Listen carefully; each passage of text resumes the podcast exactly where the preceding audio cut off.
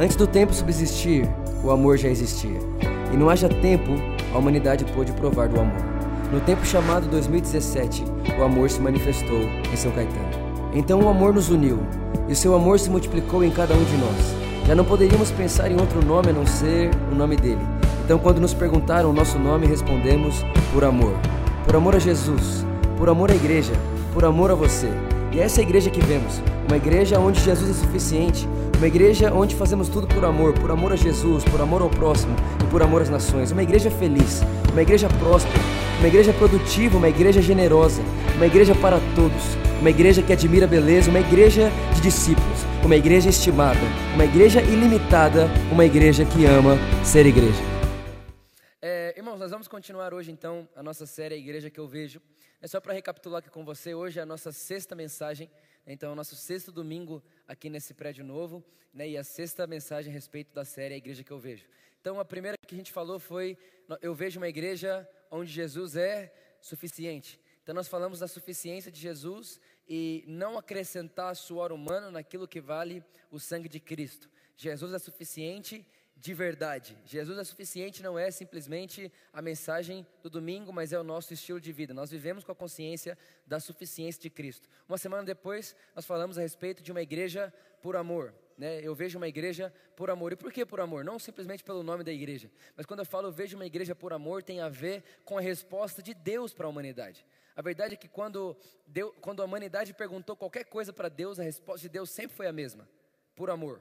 Se você perguntar, Deus, por que foi rápido? Por amor. Deus, por que demorou? Por amor. Deus, por que você fez isso? Por amor. Deus, por que, que parece que não foi feito isso? Por amor também. A verdade é que todos os nossos porquês para Deus se responde por amor. Então, se Deus responde para nós por amor, nós vemos uma igreja que responde para a humanidade por amor também. Está aí? Você lembra disso, sim ou não? Uma semana depois, nós falamos a respeito de uma igreja feliz.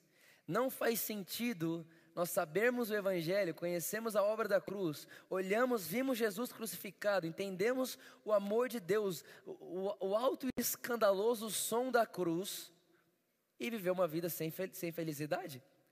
A Bíblia vai dizer em Salmos, o, o, o salmista Davi ele diz que o povo mais feliz da terra são os justos.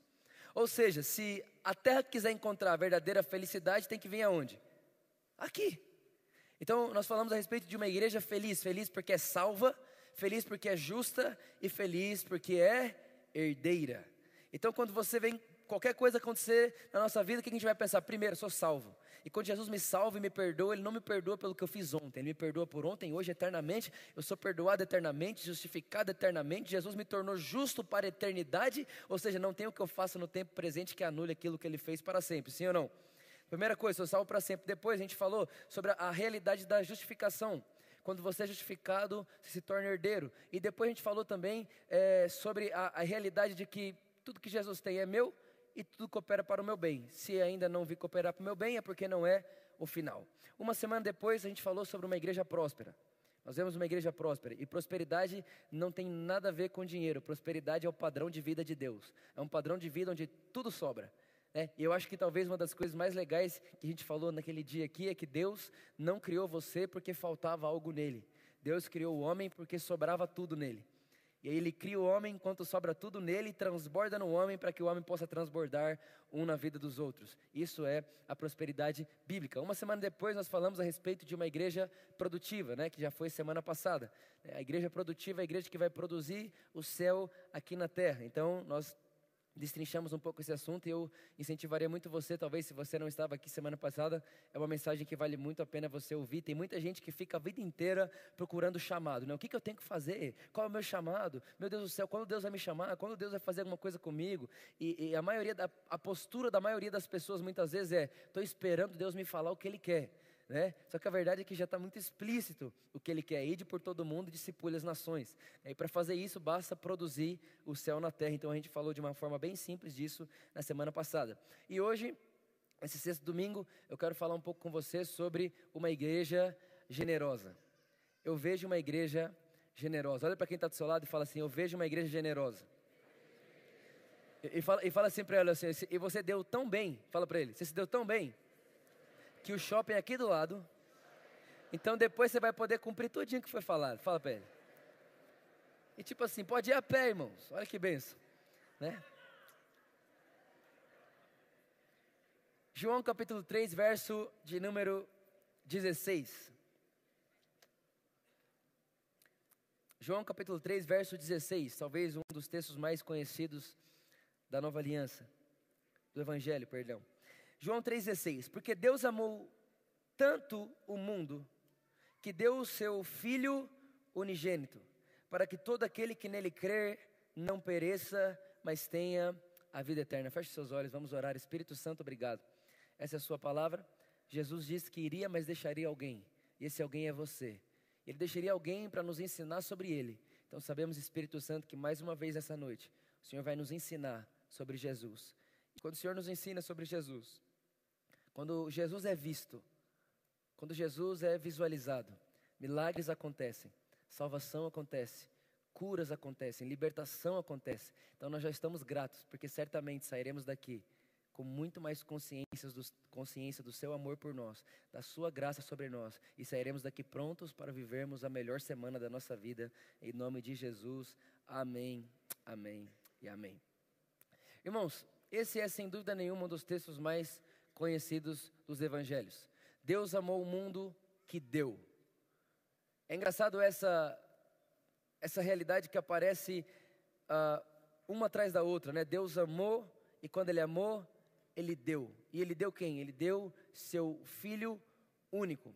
E o que eu quero chamar a atenção nesse texto para você é que o amor tem um irmão gêmeo. E o irmão gêmeo do amor é o servir, é o dar, é o fazer. Da mesma forma que toda vez que a graça aparece, aparece junto com a graça a verdade. Toda vez que o amor aparece, sempre com o amor aparece a generosidade. E obviamente, irmãos, eu não estou falando aqui, não vou limitar, nunca iremos limitar um assunto tão amplo como esse dentro de um assunto meramente financeiro. Ninguém está querendo falar de, simplesmente de finanças, não é isso. A generosidade de Deus não é finanças, até porque quando Deus foi ser generoso com a terra, Ele não nos mandou dinheiro, ou mandou?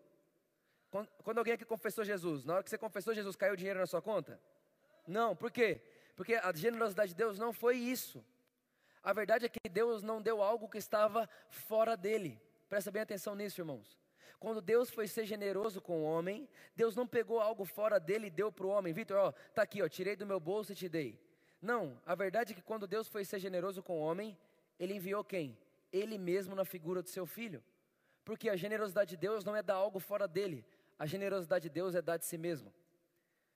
Quando Deus nos convida a uma vida generosa, na verdade, Ele está nos convidando a dar de nós mesmos.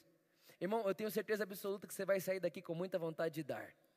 Eu tenho consciência e uma das coisas que eu mais é, é, creio que nós veremos na igreja é a igreja é o único lugar que tem provisão interior para dar antes de receber. A igreja é o único lugar, irmãos, a, a única pessoa que pode dar sem esperar nada em troca, é quem conheceu o Evangelho. A única pessoa que pode falar, olha, eu quero fazer por você, sem esperar que você faça por mim, é quem conheceu o Evangelho. Irmão, a única pessoa que toma um tapa no rosto e dá o outro lado, é quem conheceu o Evangelho. A única pessoa que, ao andar uma milha, fala assim: Eu quero andar duas. Mas por que você vai andar duas? Porque eu quero. Mas por quê? Porque eu quero. Mas por quê? Porque eu conheci o Evangelho. A verdade, irmãos, é que não tem como, não tem cabimento a segunda milha sem o Evangelho. O evangelho torna a segunda milha viável. Quando a Bíblia diz, Jesus olhou para os discípulos e falou: Olha, se alguém pede para você andar uma milha, ande duas. O que, que ele estava falando? Ele estava inspirando generosidade. Ele estava dizendo: Não faça só o que é pedido. Quando você faz só o que é pedido, você foi como uma pessoa comum e você não é uma pessoa comum, você tem o poder do Evangelho. O mesmo poder que ressuscitou de Jesus dentre os mortos mora dentro de mim e de você, irmãos, e Ele não está nos capacitando para sermos comuns. Muito pelo contrário, o Espírito Santo nos capacita para ser como Jesus. E Jesus é essa pessoa. Jesus é a segunda milha. Jesus olhou e ele piorou, irmão. Olha o que Jesus disse: se um dia alguém quiser a sua capa, se alguém vier roubar a sua capa, dê sua túnica. Ele está falando assim, Vitor, se um dia alguém chegar e me dá seu celular, vou roubar seu celular. Você fala, você quer só o celular?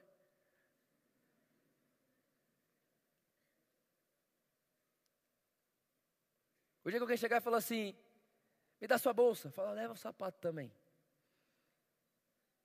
Irmãos, por incrível que pareça, eu ouvi uma história de um irmão. O cara foi roubar o celular dele e estava muito frio, e ele estava com jaqueta. E quando o cara foi roubar o celular dele, ele falou assim: Cara, eu vou te dar meu celular. Você está roubando meu celular, mas eu tenho algo a mais para te dar. Você está com frio, tome uma jaqueta. O cara começou a chorar na hora. E o nome do cara era Daniel, a mãe crente, desviado, confessou Jesus. No outro domingo estava na igreja com o cara.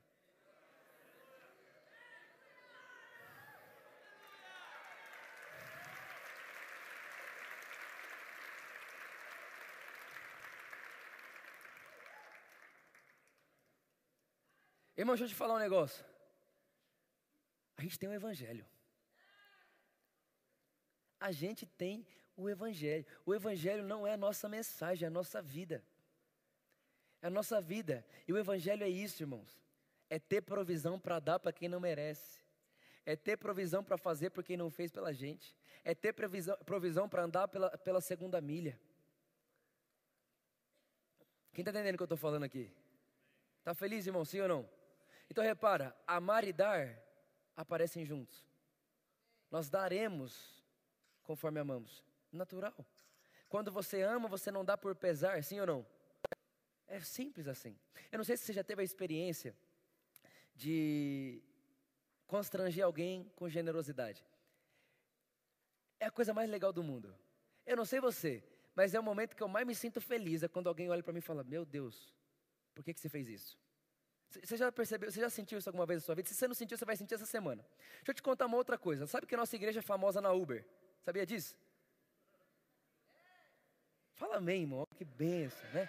A nossa igreja é famosa na Uber.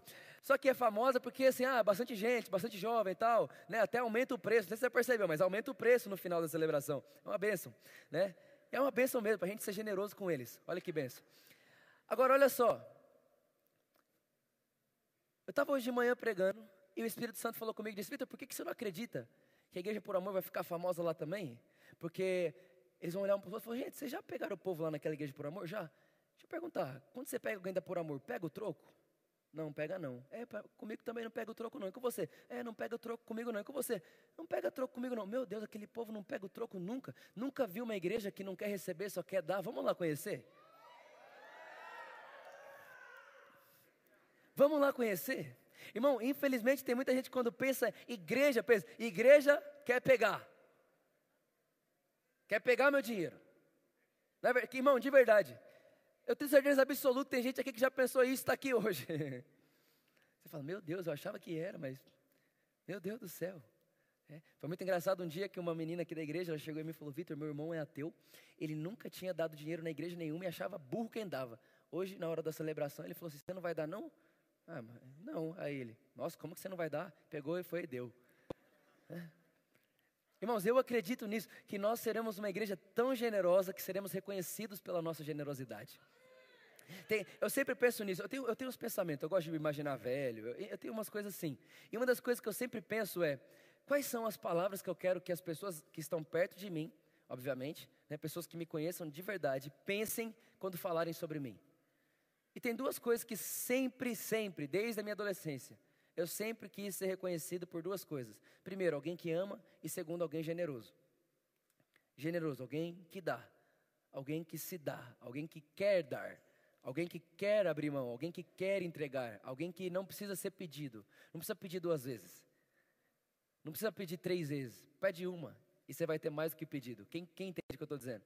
E eu acredito que, na verdade, isso é uma característica da igreja. Deve ser uma característica da igreja. Foi Jesus quem disse: se alguém der um tapa no seu rosto, vira o outro. Olha que loucura, irmão. Olha que loucura. Como que você vai discutir com Jesus um negócio desse? Está comigo aí, sim ou não? Olha o que diz 2 Coríntios capítulo 9, não precisa abrir, eu vou lendo aqui com você. Eu vou ler, depois eu queria só incentivar você na sua casa a ler 2 Coríntios 8 e 2 Coríntios capítulo 9. E tudo que a gente acredita sobre generosidade está fundamentado nesses dois textos, tá bom? 2 Coríntios capítulo 9, versículo 7 vai dizer assim: ó, Cada um dê conforme determinou, de, determinou em seu coração, não com pesar ou por obrigação, mas dê com alegria, pois Deus ama quem dá com alegria. E eu sei que esse texto ele é muito conhecido, você já ouviu ele um milhão de vezes. Eu também já li ele milhares de vezes. Mas teve um dia, ano passado, que isso aconteceu, que eu estava lendo esse texto e eu parei para meditar nele e percebi que a alegria de Deus não é alguém que dá. Não é simplesmente alguém que dá. Mas o texto diz que a alegria de Deus é alguém que dá com alegria.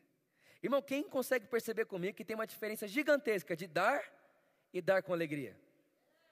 É muito diferente. O texto, na verdade, está dizendo para mim para você que a alegria de Deus é alguém que, depois de dar, está mais feliz do que antes que deu.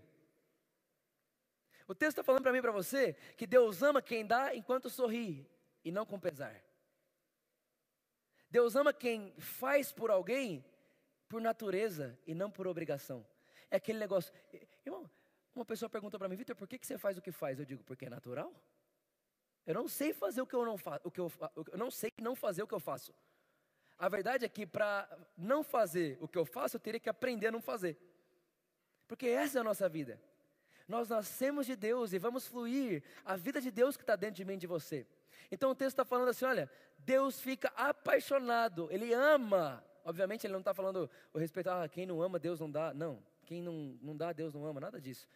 É uma expressão do texto. Ele está dizendo, Deus ama, Deus fica feliz. É como está dizendo, Deus fica contente quando ele vê alguém que é generoso e feliz por ser generoso. Ele ama quando ele vê alguém que dá com alegria. Ele ama quando ele vê alguém que faz, não por pesar, mas por amor. Ele ama quando ele vê alguém que faz pelo outro, faz pelo próximo, faz pela cidade, faz pelo bairro, faz pelo patrão, faz pela família, faz pelo filho, faz pela esposa, sem esperar nada em troca. Sabe por quê, irmãos? Porque a verdade é que Deus sabe que só faz por alguém, sem esperar nada em troca e com alegria, quem é como Ele.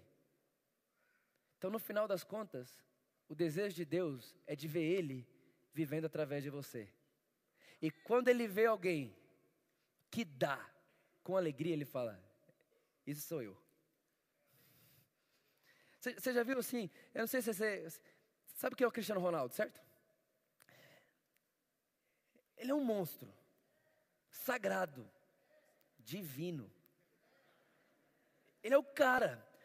Irmãos, esses dias atrás, eu estava lendo uma, uma, uma, reportagem dele, e aí perguntaram do filho dele. O filho dele tem 12 anos de idade, se eu não me engano. O filho dele já acompanha ele hoje em metade do treino dele.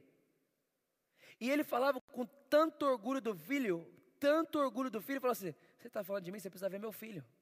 Eu imagino Deus, o dia que um anjo chega nele e fala assim: Deus, você é tão generoso. Aí Deus olha e fala: Você está falando de mim? Você precisa ver a por amor.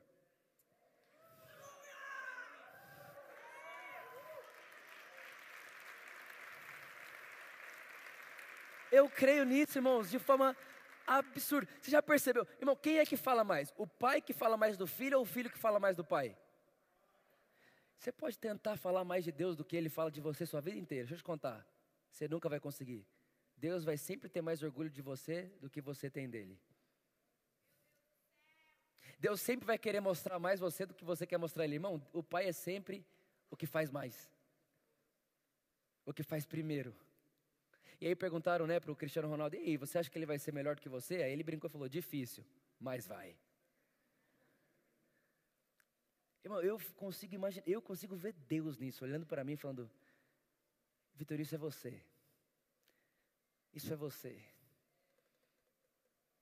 Você não, você não imagina às vezes não, Deus chegando nos anjos assim, Jesus falando assim, ei, minha cara, não é não? Olha, olha, olha, o que ele fez, você acabou de ver? Deram um tapa no rosto dele, ele não devolveu. Só pode fazer isso alguém que está olhando para mim. Estou orgulhoso. Cê, cê, olha aqui, você está vendo eles ali? Irmão, eu, eu de verdade, olha, eu fico imaginando Deus vendo tudo isso. Irmão, de verdade, eu não sei se você faz, eu não sei se você consegue fazer conta o que tudo está acontecendo aqui. Eu fico imaginando Deus olhando assim. Ele olha para o anjo assim, olha para o outro, falei.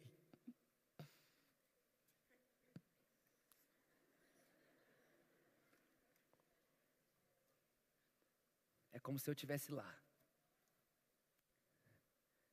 E Deus vendo ele aparecendo através de cada um de nós. E aí quando Deus começa a aparecer, irmão, irmão, deixa eu te contar, quando Deus começa a aparecer através de nós, o que acontece é uma revolução. Deus começa a aparecer, as pessoas começam a ser transformadas, o Evangelho começa a ser pregado, cativos começam a ser libertos, o Evangelho da graça de Deus é anunciado, os cegos enxergam, os mudos falam, irmãos, os cegos veem, irmão.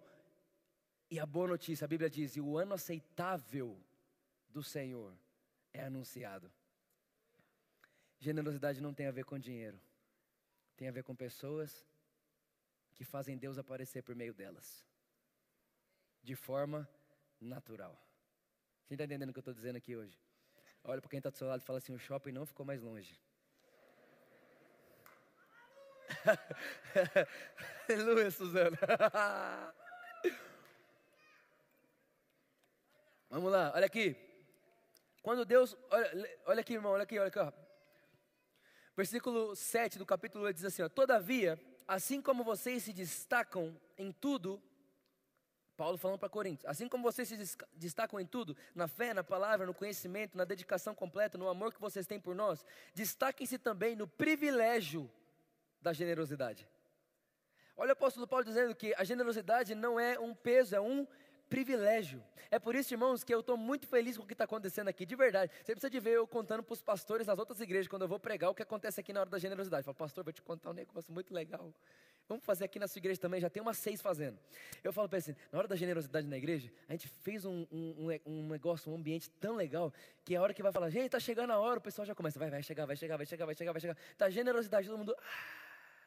E aí eu, eu fico imaginando a cabeça de alguém que chegou aqui pela primeira vez. Que está acontecendo? É hora do quê? O Silvio Santos vai tacar aviãozinho? Não, é agora é que a gente vai dar. Mas que povo estranho. Fica mais feliz quando dá do que quando recebe? Sim. Que povo é esse? É o povo do Evangelho. Quem está entendendo o que eu estou dizendo aqui hoje? Irmãos, minha oração, por, eu fiz uma oração por você essa semana. Sabe qual foi? Deus, que nenhum dos membros da Por Amor consiga pegar o troco do Uber.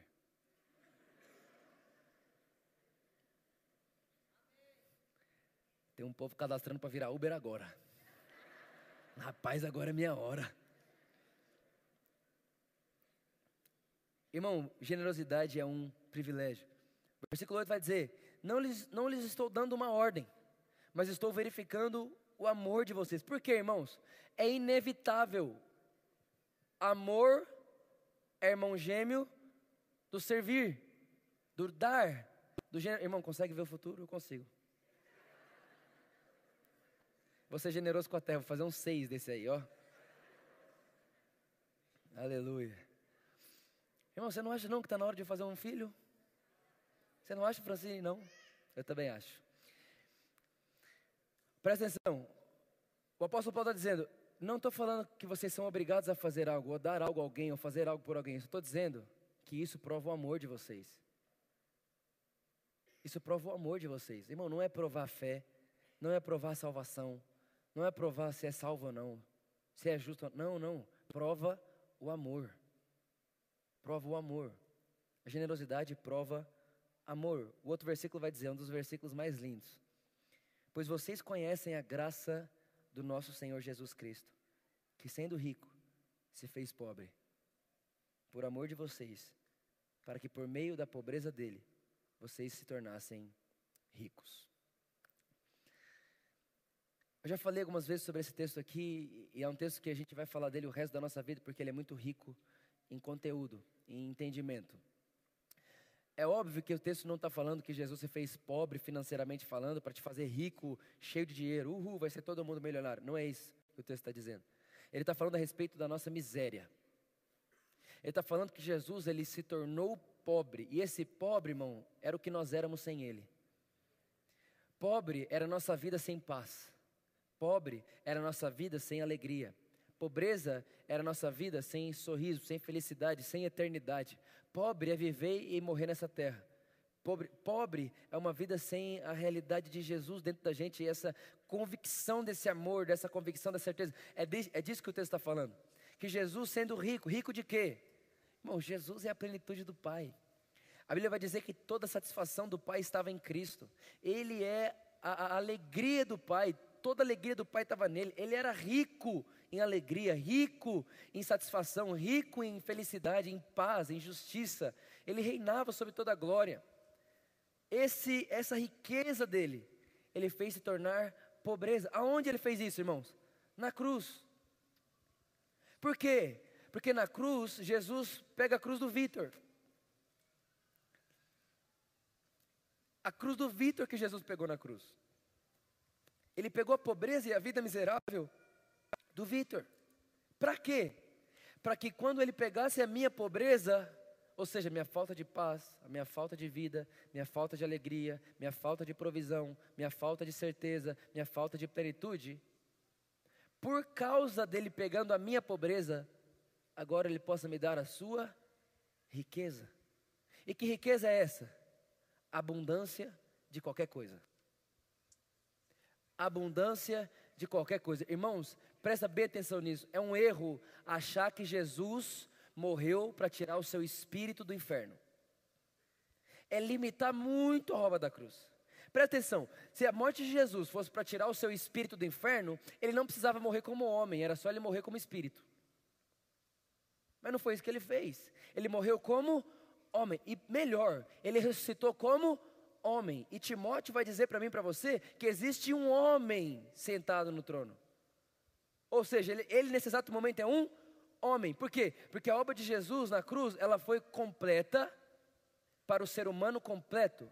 Quando Jesus morre na cruz por mim e por você, ele não morre no espírito para salvar o seu espírito, ele morre como homem, como ser humano, para quê? Para salvar sua humanidade completa. Irmão, deixa eu te contar um negócio. A obra da cruz é tão poderosa que ela não só muda o seu espírito, mas ela muda o seu espírito, sua alma, seu corpo, sua mente, seu coração, suas vontades, seus desejos, ela muda sua natureza, ela faz você nascer de novo e mais, ela te dá um novo nome. É a obra da cruz, é a mesma obra que salva você do inferno. Mas é a mesma obra que dá plenitude para você como ser humano. E por causa dessa obra, essa plenitude humana que eu e você ganhamos em Cristo, agora nós podemos ser generosos. Irmãos, nós não tínhamos o que dar, agora nós temos. Nós não tínhamos o que falar, agora nós temos. Nós não tínhamos o que fazer, agora nós temos. Nós não tínhamos nem para nós, agora nós temos para o próximo. Nós não tínhamos nem resposta para a nossa vida, agora nós temos resposta para a terra, porque a Bíblia diz que Cristo é em nós é a esperança da glória. Agora nós não somos só a resposta da nossa vida e da nossa casa. Agora nós, por causa de Cristo, somos a esperança da terra. A esperança da terra não é um bom, uma boa política, a esperança da terra não é um governo sem corrupção, a esperança da terra não é isso, nem uma reforma, a esperança da terra é Cristo em nós. A criação aguarda ansiosamente a manifestação dos filhos de Deus. Tá to... Irmão, você pode imaginar as árvores, os animais, a criação toda aguardando ansiosamente a sua manifestação, implorando para que os filhos de Deus se manifestem implorando para que os filhos de Deus apareçam.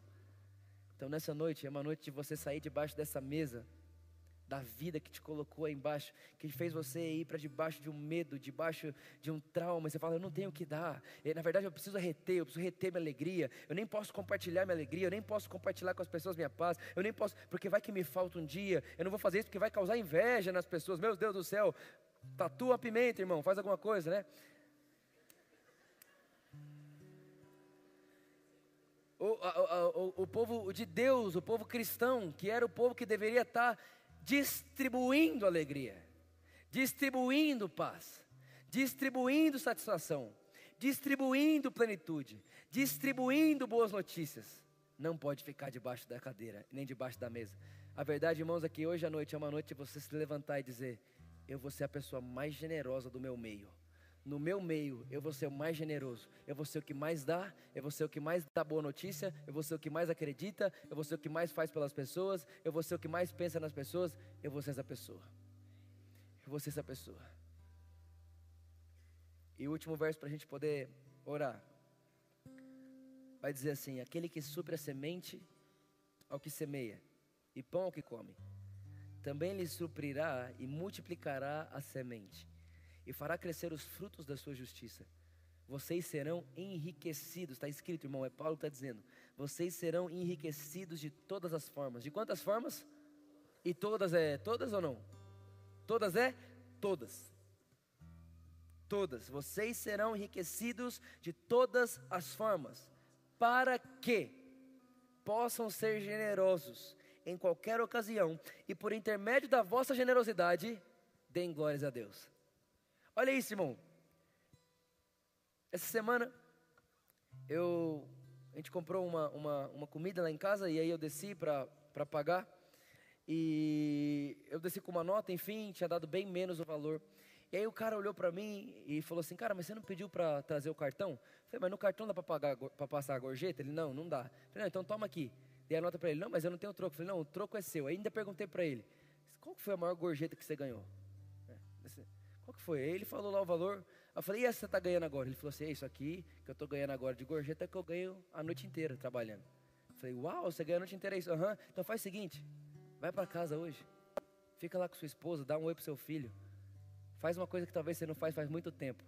E aí, irmão, o olho dele encheu de lá e falou, obrigado. E a hora que eu estava saindo de lá, Jesus falou comigo, falou, Vitor, você percebe que a generosidade nunca para na pessoa? Essa generosidade vai continuar fazendo reverberação, irmão, sei lá quanto tempo. Quem sabe aquele cara não foi para casa e a esposa dele ficou tão surpreendida. Sei lá. Qual que é a grande questão do negócio? A hora que ele se surpreendeu, ele fez assim. O texto está dizendo que a nossa generosidade vai dar glórias a Deus. Por mais que ele não falou glória a Deus, a hora que ele recebeu generosidade, fez aquele subiu para Deus como glórias a Deus. Você percebe como é simples? Não é difícil, é complicado, não é complicado, é fácil demais. É só você deixar fluir, irmão. Não fluir generosidade é resistência. Você resiste para não ser generoso. Você tem que resistir para não dar. Você tem que resistir para não andar a segunda milha. Você tem que resistir para não fazer. Por isso eu queria incentivar você que é pai, mãe, enfim, seja generoso com seu filho. Seja generoso com seu chefe. Seja generoso com os seus amigos. É uma marca que o povo cristão tem que ter tatuado na testa. O povo mais generoso que existe. Irmãos, eu consigo ver. Não sei você, mas eu vejo a igreja que vai ser conhecida. Ah, aquela igreja é a igreja que dá. É o povo que faz. É o povo, é o primeiro a servir. Aquela igreja, lá ninguém quer ser servido. Todo mundo está pronto para servir o próximo, para fazer pelo outro, para dar primeiro. Irmãos, e o resto é consequência. O resto, irmão, é só fruto. A semente é um coração generoso.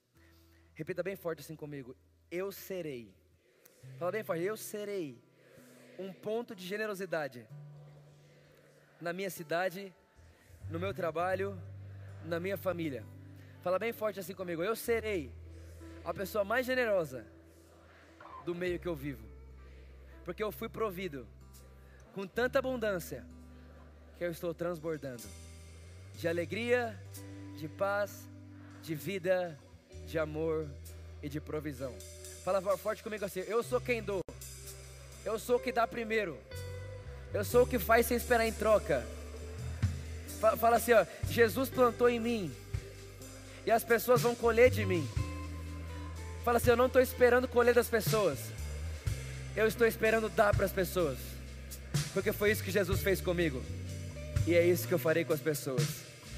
Quantos concordam comigo nessa noite? Você pode celebrar Jesus bem forte. Fique de pé no seu lugar.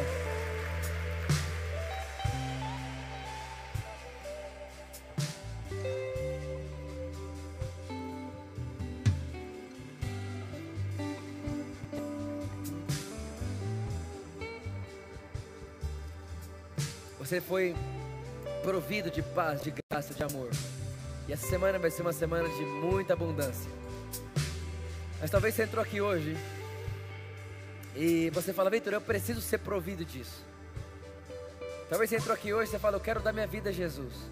Eu quero dar meu coração a Jesus. Eu quero dar a minha vida a esse homem que você acabou de falar para mim, que morreu no meu lugar que levou a minha vida miserável, que levou a minha vida pobre, pobre de paz, pobre de alegria, pobre de satisfação. E você olha para mim e fala, Vitor, como é que eu faço para dar minha vida a Jesus? Lembrando que nós não estamos falando de uma religião, não estamos falando de uma igreja, nós estamos falando de uma pessoa de amor. Nós estamos falando de Jesus. Talvez você está aqui hoje, você nunca deu sua vida, deu seu coração, nunca entregou seu coração a Jesus. E essa noite é a noite de você fazer isso. Eu já ouso dizer para você que é a noite mais especial da sua vida. O dia que você vai dizer: Jesus, eu te dou a minha vida, eu te dou meu coração, eu sou seu para sempre. Aí talvez você está olhando para mim agora e falando: tá bom, Vitor, mas o que, que eu faço? É muito simples. Para isso nós vamos fechar os olhos todos, feche os olhos. Independente se você já fez ou não, vamos fechar todo mundo os olhos. Feche seus olhos onde você está. Nós vamos repetir uma coisa bem simples. A Bíblia diz: todo aquele que crê e confessa que Jesus é o Senhor será salvo. Então aí onde você está, repita bem forte assim comigo: Jesus, nessa noite eu te dou minha vida. Eu sou o seu para sempre. Obrigado, Jesus, porque foi você que me achou. Obrigado, Jesus, porque eu sou perdoado. Eu sou aceito, eu sou amado. Obrigado, Jesus, porque eu jamais iria até onde você estava. Então você veio até mim.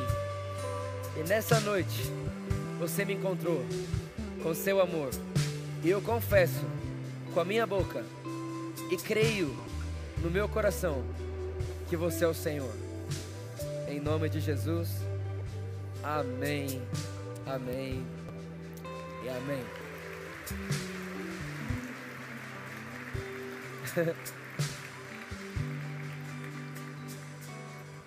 Aonde está você hoje à noite?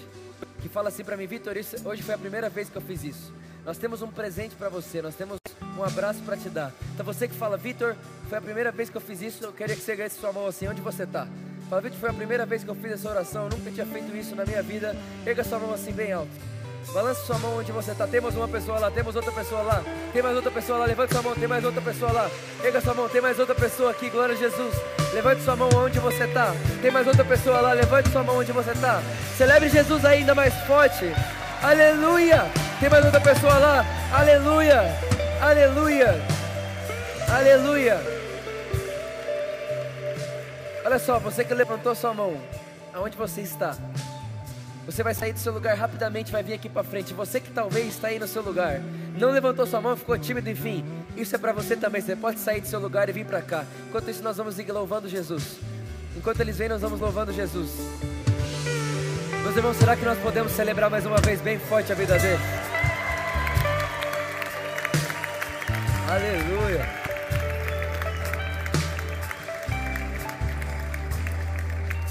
Eu tenho Alguma coisa, algumas coisas para falar para vocês bem simples. A primeira delas é que eu não sei por que, que você veio aqui hoje, não sei se alguém te convidou, o motivo de você estar tá aqui, enfim, decidiu vir. Eu queria falar para você que a verdade é que Jesus que trouxe vocês aqui. Jesus escolheu vocês para estarem aqui. Jesus trouxe vocês para cá. Porque a Bíblia diz que ele te amou primeiro. Tem coisa que a Bíblia diz que não dá para entender muito bem. Uma delas é essa. Sabe o que ela diz?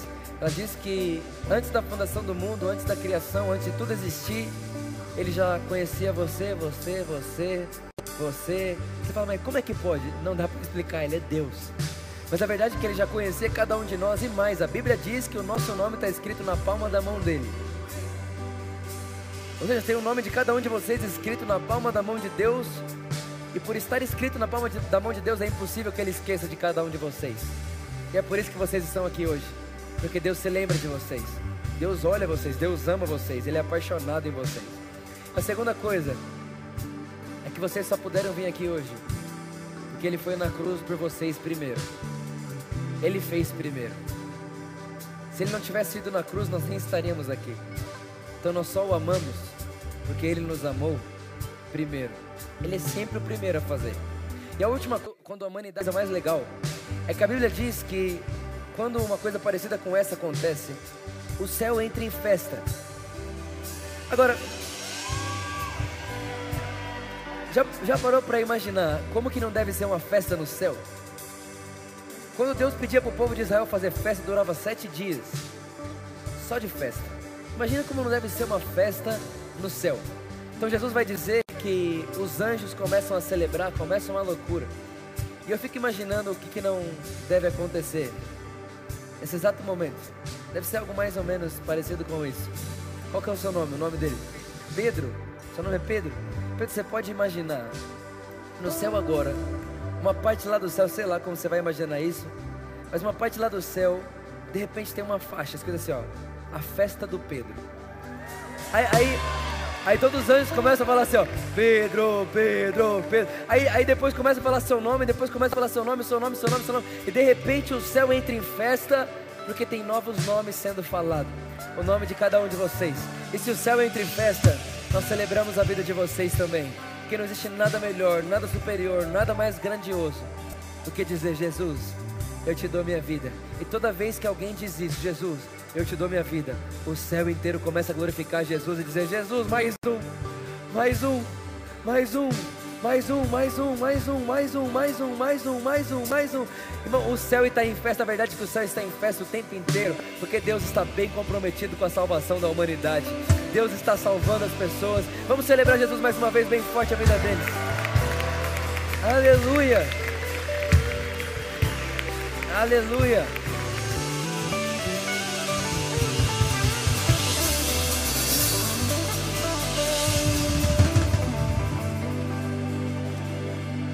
Eu não sei você, mas a Bíblia diz que o desejo de Deus é que todos sejam salvos.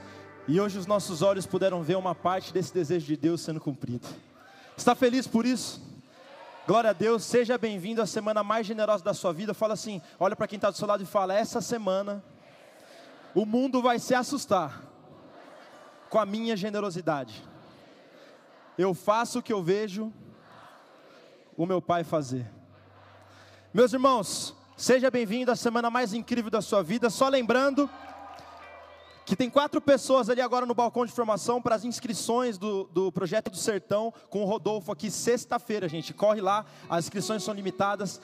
Deus abençoe, a gente ama muito vocês. Até a nossa próxima celebração. Jesus é bom. Dá um abraço quem está do seu lado. Glória a Deus. Aleluia!